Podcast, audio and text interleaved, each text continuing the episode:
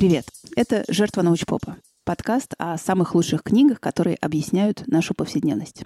И пока мы не начали, я хочу сказать вам спасибо за все те прекрасные отзывы, которые вы мне недавно написали. Я читала их списком и в какой-то момент поймала себя на мысли. М-м, кажется, этот подкаст делает какой-то хороший человек. Минуточку, так это же я. Так вот, меня зовут Аня Диардиева, я профессиональный читатель. И подкаст устроен так. Одна проблема, одна история о том, почему для меня это важно, и одна книга, предлагающая объяснение. По всем раскладам я не должна была вам рассказывать про сегодняшнюю книгу. Ну, во-первых, она, прости господи, про достижение счастья. А мне совсем не близко повальное увлечение счастьем, точнее, представление о нем как о конечном пункте назначения, которого обязательно надо достигнуть. Счастье, как по мне, это вспышка, иногда совсем внезапная. Наверное, вы ждете, что я скажу как оргазм. Но фигушки. Я лучше скажу как икота. Во-вторых, эта книга обещает помочь за 45 дней перенастроить свои привычки так, чтобы почувствовать себя счастливее. Ну, это уже зашквар какой-то. Но меня легко купить одной, но меткой фразой. Если вы слушали выпуск моего подкаста про прекариат и прикарную занятость, вы, возможно, это помните. Здесь произошло примерно то же самое. Здесь я прочитала. Предметом этой книги является ваш мозг, а не мозг окружающих вас людей. И если вы привыкли обвинять других в подъемах и спадах своего настроения, эта книга вряд ли будет вам полезна. Ого, наш человек, подумала я. Нашего человека зовут Лоретта Грациана Бройнинг. Она университетский профессор, который в свободное время водит экскурсии в зоопарке Окленда. Безвозмездно. И там рассказывает про особенности социального поведения приматов, включая людей. Ух, неравнодушна я к таким фрикам. И вот мне не нравится идея счастья, но я стала читать книгу о счастье. С какой целью? Сейчас расскажу. Этой зимой я впервые в жизни обратилась э, к психиатру за какими-нибудь волшебными пилюлями. От чего они должны были помочь? Ну, фиг знает. Но мне показалось, что когда человек ходит на курс стендапа и ржет на занятиях как конь, а после выходит за дверь и заливается слезами, это смотрится как-то не очень. И этот человек я. Прихожу в заведение соответствующего профиля. Мне там сразу понравилось. Вообще другая реальность. Когда нет свободы передвижения по миру, то такие заведения могут заменить путешествие выходного дня в экзотическую страну. Вот заполняю я уже минут 20 какую-то анкету в регистратуре и говорю, слушайте, у меня прием через минуту начнется, давайте я после заполню. А мне отвечают, да это не важно, что через минуту. У нас тут многое не важно. Хорошо. Прихожу к доктору, разговариваем. Ну, ржем, конечно, чувствую себя молодцом. И тут доктор мне выписывает горку противотревожных препаратов. В смысле противотревожных? Для меня это даже оскорбительно. Дело в том, что я росла среди очень тревожных людей. Очень. И моей задачей с юных лет было не стать как они, и всякий раз не давать им перекинуть свою тревогу на меня. И мне всегда казалось, что я в этом весьма преуспела, отрастила себе стальные яйца не во всех, но во многих областях жизни. А на приеме оказалось, что нифига. Я просто загнала эту тревогу глубоко внутрь себя. То есть то, над чем я работала полжизни, оказалось пшиком. Так вот, может, и со счастьем так же? Может, я его просто отрицаю, как и тревогу в себе? И, может быть, это и правда инструментальный навык, а не вспышка. Вот и почитаем. Книга называется «Гормоны счастья». Подход в этой книге практичнее не бывает. Если за чувство счастья, за чувство удовлетворенности отвечают определенные гормоны, то какие условия на уровне нейрофизиологии нужно создать, чтобы помочь этим гормонам производиться? Гормонов счастья у нас четыре, и все отвечают за разное. Есть э, допамин, гормон достигнутой цели. Обезьяна видит плод, который может достать, и уже сам этот факт обеспечивает ей допаминовый приход.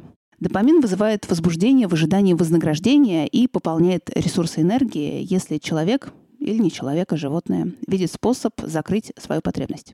Но допамин не обязательно выделяется только при каких-то практических достижениях. На допамине, например, хорошо играется в компьютерные игры, в которых вознаграждением становится переход на новый уровень. Коллекционирование тоже вполне допаминовое занятие. Типа, оп, такой редкой штуки у меня еще нет, хорошо. Кстати, разновидностью коллекционирования может стать и склонность часто менять партнеров. Тиндер вам в помощь. Мозг экономит усилия, и поэтому допаминовую волну нельзя получить от того, что нам и без того доступно.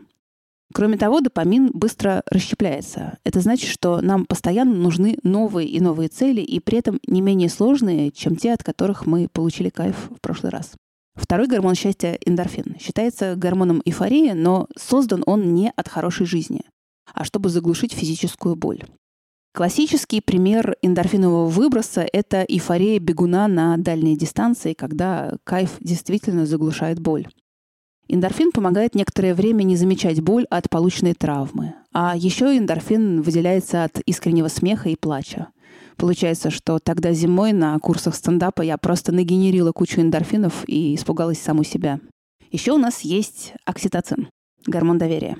Доверяя кому-то или понимая, что кто-то доверяет тебе, можно испытать перелив окситоцина. Для млекопитающих это важная штука, в том числе и в вопросах репродукции. Чем меньше у животного размер головного мозга, тем сильнее в его жизни роль врожденных инстинктов. И наоборот, чем больше мозг, тем большая роль отводится научению. И родители вкладывают в научение детеныша очень много сил. В это время от внешних угроз их охраняет стадо. Именно окситоцин укрепляет привязанность между животными одной группы. Ну и к людям это тоже относится. Доверие, объятия, массаж – все это провоцирует выброс окситоцина. Четвертый гормон счастья – серотонин. Гормон, связанный с социальным признанием и с доминированием.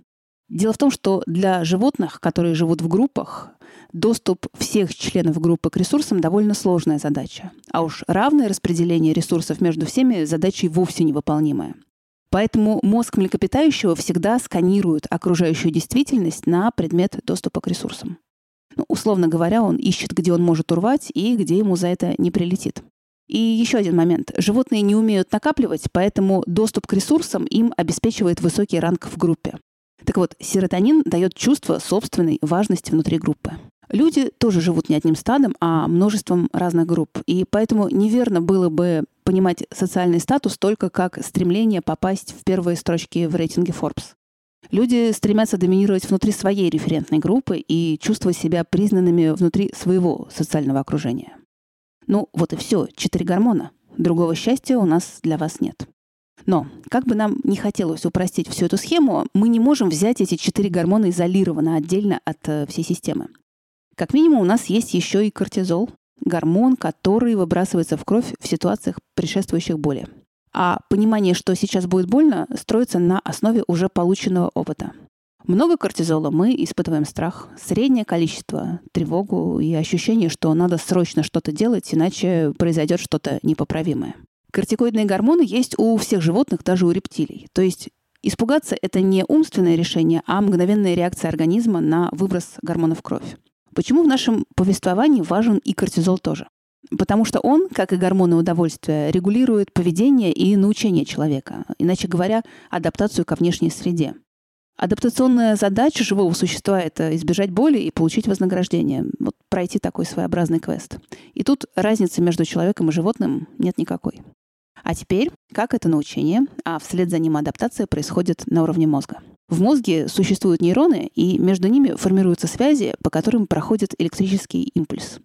Это нейронные связи между стимулом и реакцией и есть результат нашего индивидуального опыта, влияющий на наши дальнейшие решения. Человек рождается со множеством нейронов, но с очень небольшим количеством связей между ними. Мы выбираем и выстраиваем нейронные связи в моменты, когда взаимодействуем с окружающим миром, когда он воздействует на наши органы чувств. Со временем постоянно работающий нейрон покрывается оболочкой из особого вещества – миелина. С ним нейрон как проводник становится эффективнее. Это как накатанная колея, старая добрая нейронная цепочка. Ну, казалось бы, работает нейтрош. Что плохого в накатанном нейронном пути? Две вещи. Во-первых, возможно неадекватность реакции. Опасность может уже много лет как миновать, а человек все еще реагирует на ситуацию как на опасную для него. Это как бывшие блокадники остро реагируют на то, что в доме вечером закончился хлеб. Казалось бы, можно с утра в магазин сходить и ничего. Но для их мозга, для их сформировавшихся нейронных путей отсутствие хлеба в доме — это острейший сигнал угрозы выживанию. Во-вторых, что плохого? Что случайно сформированные нейронные пути могут оказаться разрушительны для человека. Ну, например, вот орет на человека начальник, и тот, чтобы снять напряжение, съедает шоколадку. Ага, немного полегчало. И формируется связь. Стресс на работе, нужна шоколадка. Вот, казалось бы, если понимаешь эту связь умом, возьми, да и поменяй свое поведение. Но нет. Старые нейронные связи настолько эффективны, что отказ от них вызывает ощущение угрозы выживанию. Любые новые цепочки, они довольно хрупкие по сравнению со старыми. Но есть и второе «но», которое мешает нам начать по-новому реагировать или приобретать новые привычки. Это, извините, возраст. Существует несколько периодов активной выработки организмом миелина. То есть, когда прям утрамбовываются созданные уже нейронные пути. Первый такой период — это два года. Здесь в основном дело касается моторных навыков, когда тело научается передвигаться, слышать, разговаривать. Второй активный период формирования миелина — это половое созревание, потому что Млекопитающему нужна новая настройка своего мозга на поиск брачного партнера. А после того, как этого партнера найдешь, э, животные часто мигрируют в новые группы, и им приходится привыкать к другим местам поиска пищи и к новым соплеменникам.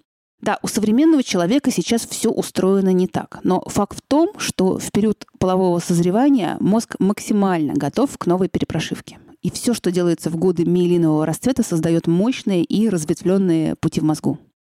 И это касается не только новой информации и обучения, это касается и взаимодействия с миром. Например, если подросток получает вдруг незаслуженное большое вознаграждение, в его мозгу формируется такая связь, что это возможно, ну, получилось же, и что с высокой вероятностью он и дальше будет ждать от жизни таких незаслуженных наград.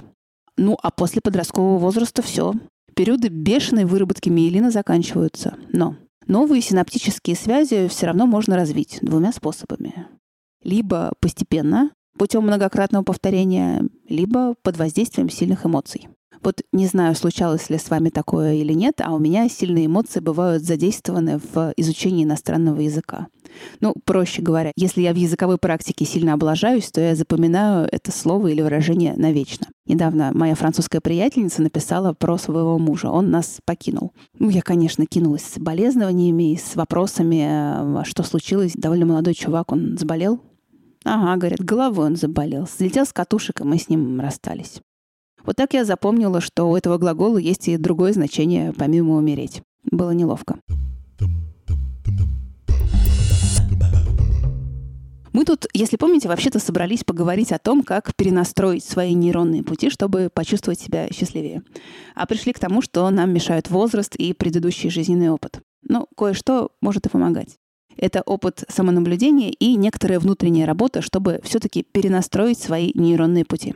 Поскольку мы все уже вышли из подросткового возраста, наверное, у нас есть только два способа формирования новых нейронных путей. Повторение и сильные эмоции. Но кто будет повторять свой поступок еще и еще, если это не приносит никакой радости? Именно поэтому мы полагаемся на свои нейронные пути, возникшие в жизни случайным образом. Нет, кто-то упоротый, конечно, будет повторять свой поступок. Мне вспомнилось выступление одного парня на TED, который очень боялся отказов, ну, как и все мы. И поэтому провел над собой эксперимент. Он в течение 100 дней регулярно просил у незнакомых людей нечто невероятное, ну, чтобы явно нарваться на отказ. И к чему это привело. Я помещу ссылку на это видео в описании эпизода, там очень милая история. Но таких упоротых немного. Для остальных помогут два метода. Первый — перенастроить нейронную сеть. Ну, то есть, вы наверняка слышали про этот метод, что когда хочется закурить, надо взять карандаш и порисовать. Или выполнить другое приятное вам действие.